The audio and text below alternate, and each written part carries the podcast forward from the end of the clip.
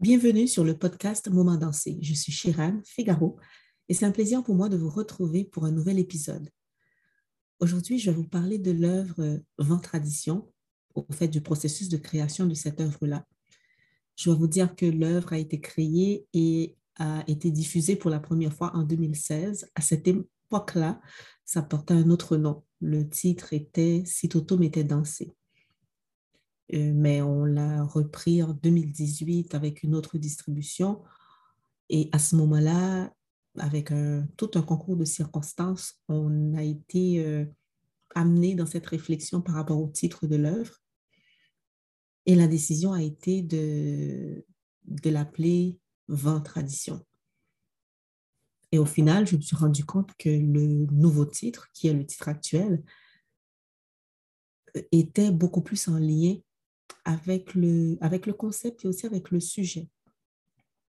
Donc, dans cette pièce-là, je parle de tradition, je parle de transmission, la transmission des valeurs qui se fait de génération en génération. Et pour moi, ces traditions sont encore pertinentes et le seront toujours. Ça, c'est ma, euh, mon opinion, ma façon de voir les choses.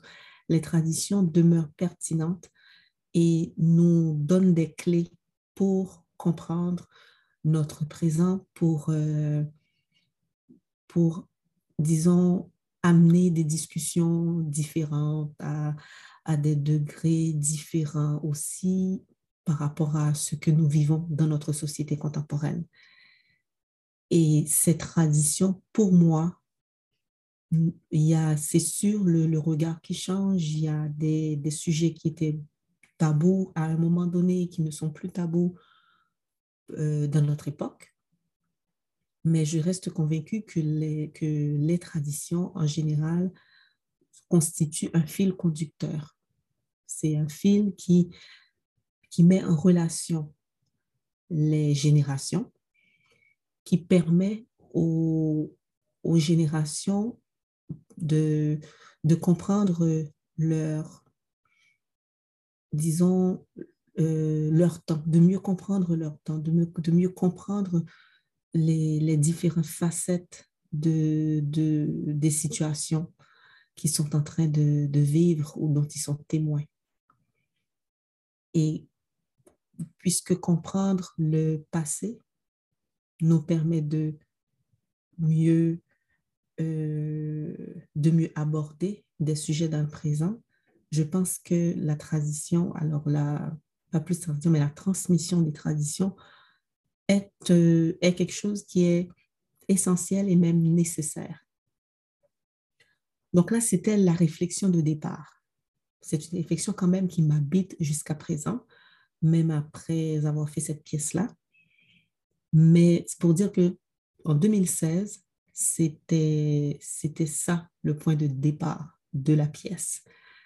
Et moi, je voulais trouver une façon d'amener cette idée de fil conducteur dans une certaine matérialité dans une œuvre chorégraphique.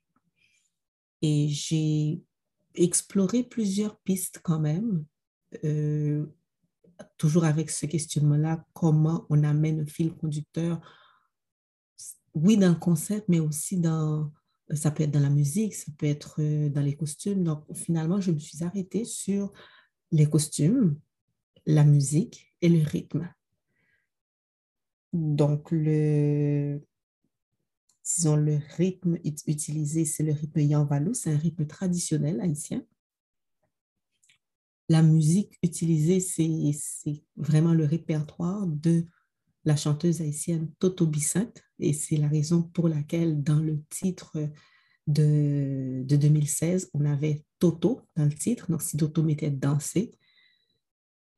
Et pour les costumes, les costumes, il n'y a pas eu de changement de costume, on était en, noir et blanc. Donc pour moi, c'était euh, important de garder, les, de garder les mêmes costumes avec le même, euh, avec le même rythme, parce que je trouvais en même temps, ça nous mettait dans une, dans une présence parce qu'on n'avait pas à se soucier du changement de costume, par exemple. On n'avait pas à se soucier de, de, du rythme, comment qu'on allait faire la transition entre un rythme et l'autre. Je voulais garder une constance pour nous permettre d'aller ailleurs.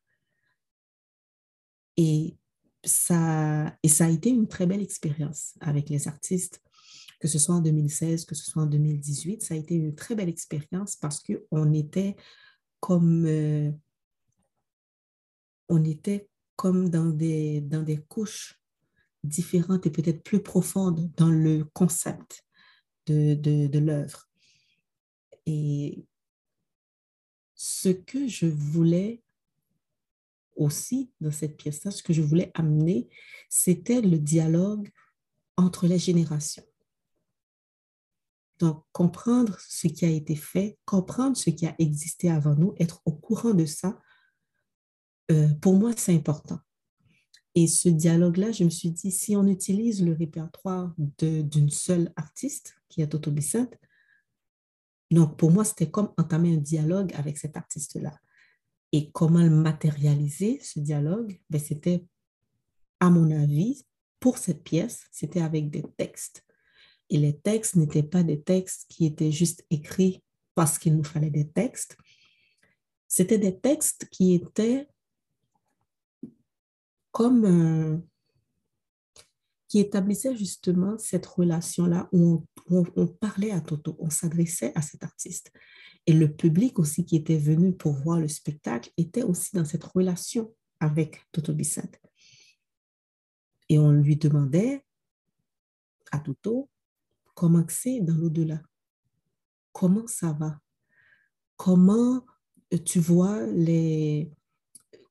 Alors, c'est quoi ton, ton regard sur ces enjeux-là, les enjeux que toi, tu as chantés, les, les problèmes que, que toi, tu as vus, que tu as vécus, et que tu as mis dans tes, dans, dans, dans tes textes, hein, tu les as chantés, comment tu les vois aujourd'hui?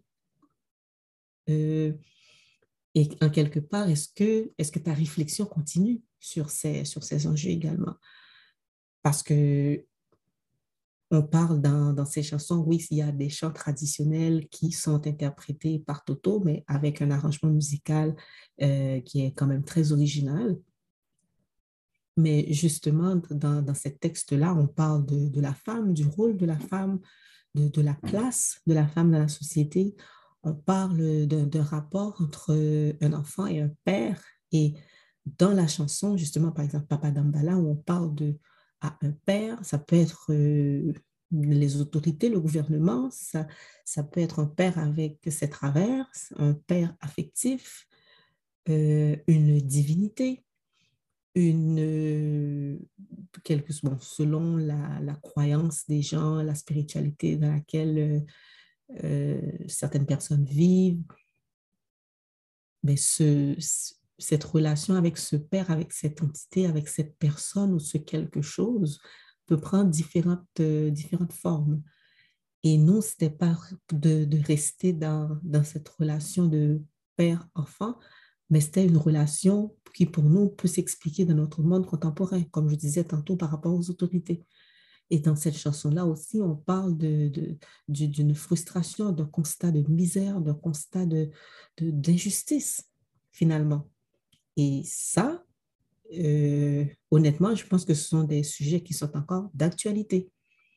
Donc, le, le, le but, pour moi, dans ma réflexion, c'est pas de, de, juste questionner ce qui a déjà été fait, mais c'est de, de, ressentir cette responsabilité par ce qui a été légué, ce qui nous a été transmis. Parce que je crois que quand on nous transmet quelque chose, ça vient avec une responsabilité. On ne peut pas juste dire que c'est c'est la tradition, la tradition, dans la tradition, on l'a toujours fait de telle ou telle façon. Oui, c'est vrai, mais aujourd'hui, on en fait quoi? Il y a des façons de faire dont on a hérité. Aujourd'hui, on en fait quoi? Aujourd'hui, c'est quoi le discours que nous devons avoir? C'est quoi le regard que nous devons déposer sur certains éléments de notre société? C'est quoi l'approche que nous devons avoir? Donc, c'est cette notion de, de, de regarder sa société avec des références qui nous, sont, qui nous ont été euh, transmises, qu'on, a, auxquelles on a eu accès. Mais justement, avec ces références-là, ces enseignements, cet apprentissage, ben, c'est sûr que ça va nous donner d'autres lunettes. Et je pense que c'est intéressant et c'est important d'avoir des lunettes différentes, dépendamment de l'époque. Parce que notre vécu, oui, a un impact sur nous, mais ce qu'on nous a transmis également, les valeurs, a aussi un impact sur nos lunettes. Sur nos lunettes.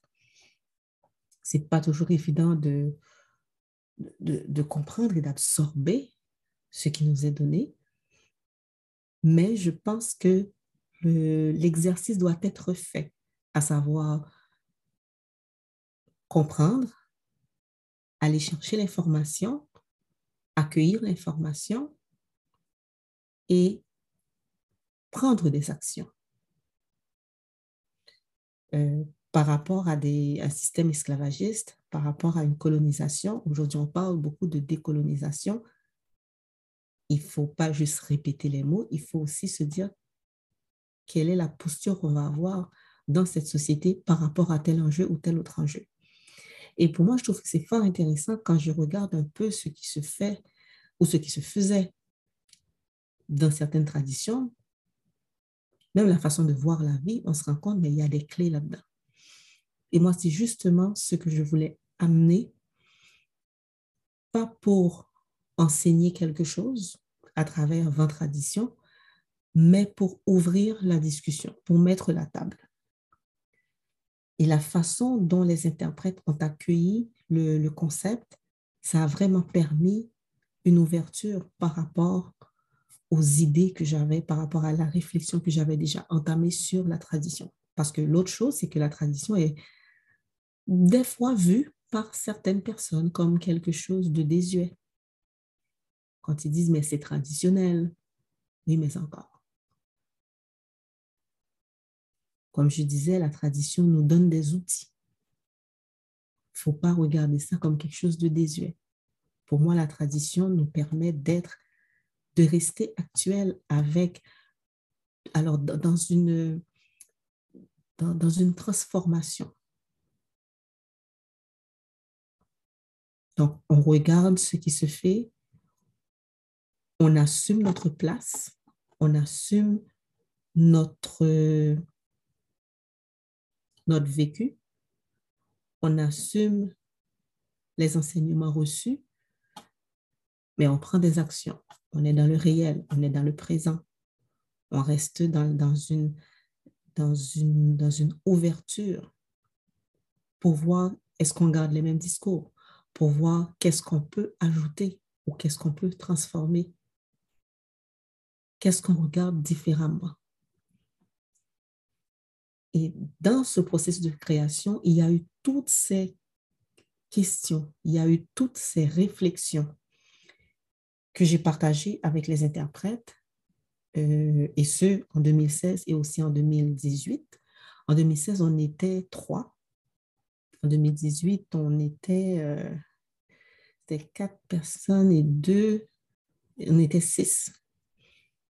Et que ce soit lors de la première, euh, le premier travail qui a été fait en 2016, que ce soit en 2018, les réflexions ont été, ont été euh, les mêmes et des fois enrichies parce que chaque interprète devait prendre vraiment le matériel qui était proposé. Oui, ça venait de moi, mais maintenant, une fois que ça, se, que ça va vers l'interprète, l'interprète reçoit, non seulement dans son mental, mais aussi dans son corps. Et là, il y a comme un lien qui est établi entre la proposition extérieure que je leur fais et leur perception et leur, euh, leur euh, expérience personnelle. Et là, quand tout ça rentre dans un, euh, dans, dans, un dialogue, je peux dire, mais ben là, ça produit quelque chose de bien, de bien original. Et moi, c'est tout ça que j'ai pu constater et je suis reconnaissante d'avoir été témoin de, de ça parce qu'une œuvre, quand ça se vit, mais on ne sait jamais jusqu'à où ça va s'arrêter. On, on est là, on vit avec la pièce et dépendamment de qui ça va toucher, ben, l'expérience est différente. Donc, c'est c'est sûr que quand j'ai commencé en 2016 avec 20 traditions, je, je sortais, disons, de l'expérience de Yannick qu'on avait présentée en septembre 2015. Donc, je sortais de cette expérience-là, remplie de cette expérience, remplie de cette énergie, ainsi que les deux autres interprètes qui étaient, qui étaient avec moi. Et la, la, question, pour moi, la grosse question était, est-ce que je plonge directement dans un autre euh, une autre expérience, une autre aventure de création, ou bien je prenais le temps de, d'absorber tout ce que Yanni m'avait appris. Et la, la réponse, dans le premier temps, c'était il faut laisser du temps pour que, il faut qu'il y ait un, un, écart entre une pièce et l'autre. Mais au fond de moi, intuitivement, je sentais que je devais plonger maintenant. Et là, je l'ai fait. C'est sûr que je l'ai fait avec un doute quand même, parce que en tant qu'interprète, je peux dire que j'ai eu beaucoup de, j'ai comme beaucoup plusieurs années là, à être interprète et j'étais et j'étais consciente et confiante de ma posture d'interprète. Mais avec Yanni, là, il y a eu quelque chose de différent.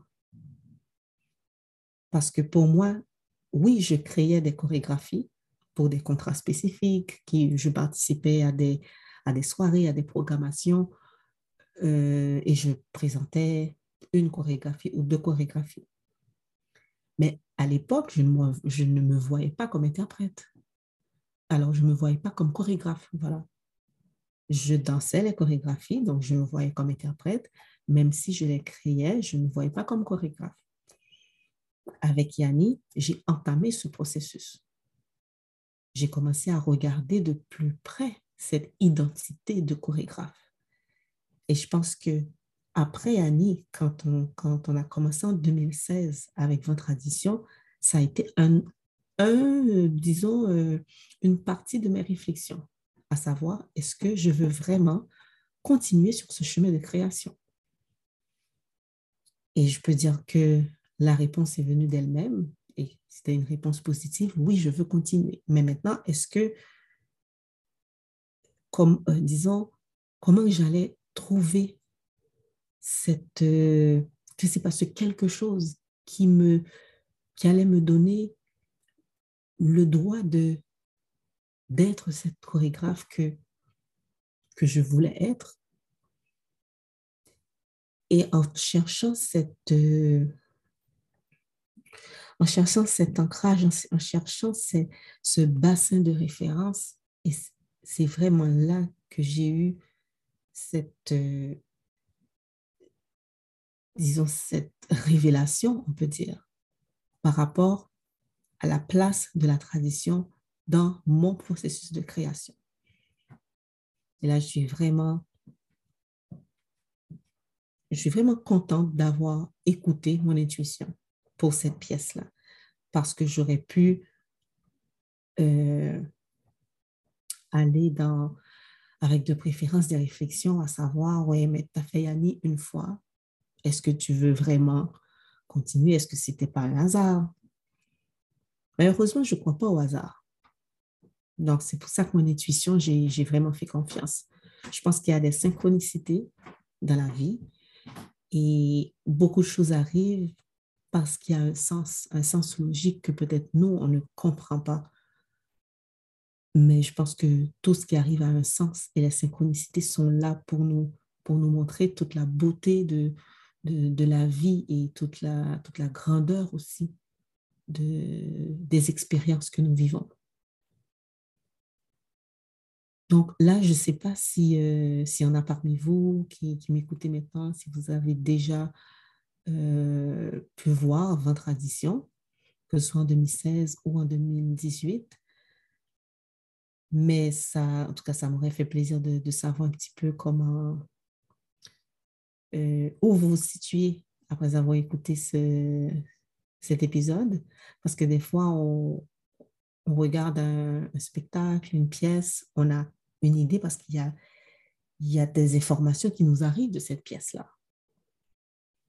Et après, quand on a une conversation avec l'artiste, on, on se rend compte que peut-être qu'il y a des choses qu'on n'avait pas vues de cette façon-là, ou bien des choses que on avait vraiment perçu le, disons, l'objectif chorégraphique, ou bien euh, on avait vraiment perçu l'idée euh, du, du, concept, etc. Donc, c'est sûr que j'aurais aimé euh, savoir pour vous qui avez déjà vu, et pour vous qui ne l'avez pas encore vu, j'espère vraiment qu'on va pouvoir le refaire. Si ce n'est pas en 2022, ça sera en 2023 on travaille là-dessus, on essaie de, reprendre tranquillement nos activités de, de, création et aussi de, diffusion. Donc, euh, je vais pouvoir vous garder au courant dès, qu'il va y avoir quelque chose. Mais sinon, pour parler, pour retourner au processus, je pense que quand même, j'ai, dit tout ce, tout ce que j'avais en moi par rapport à ce processus-là qui a été très particulier, qui a été très, euh, très révélateur, très révélateur pour moi. Et je pense que ça a donné aussi une certaine direction à mon travail de chorégraphe. Donc, vraiment reconnaissante envers l'univers, reconnaissante envers l'équipe qui travaille avec moi, que ce soit sur scène, que ce soit en coulisses, que ce soit au niveau de la technique, euh, toute l'équipe qui est, qui est toujours là pour, euh, pour travailler, pour plonger avec moi dans, ces idées de création, parce que je pense que c'est nécessaire de, reconnaître le travail de, l'équipe, de nos équipes, parce que si on a une idée en tête, mais on n'a personne avec qui cheminer, ben, ça devient assez difficile d'arriver dans une concrétisation de nos intentions. Donc, j'espère que vous avez appris quand même euh, plusieurs choses sur 20 traditions. C'est sûr que en parler, c'est vraiment différent que, disons, de voir le spectacle. Donc, euh, mais j'espère quand même que ça pourra se faire un jour. Je vous remercie beaucoup d'avoir été euh, à l'écoute et je vous souhaite une belle fin d'année parce que c'est déjà la fin d'année. En effet, on est au mois de décembre. Et s'il y a cet épisode que je, que je publie là aujourd'hui, et il y aura un autre épisode qui est une, disons, une édition spéciale qui s'appelle Soirée Makaya que je vais publier la semaine prochaine. Et ce sera une façon aussi de clore l'année 2021. Et on va se donner rendez-vous en 2022. Donc, euh, sur ce, je vous dis euh, merci encore et prenez soin de vous. À très bientôt.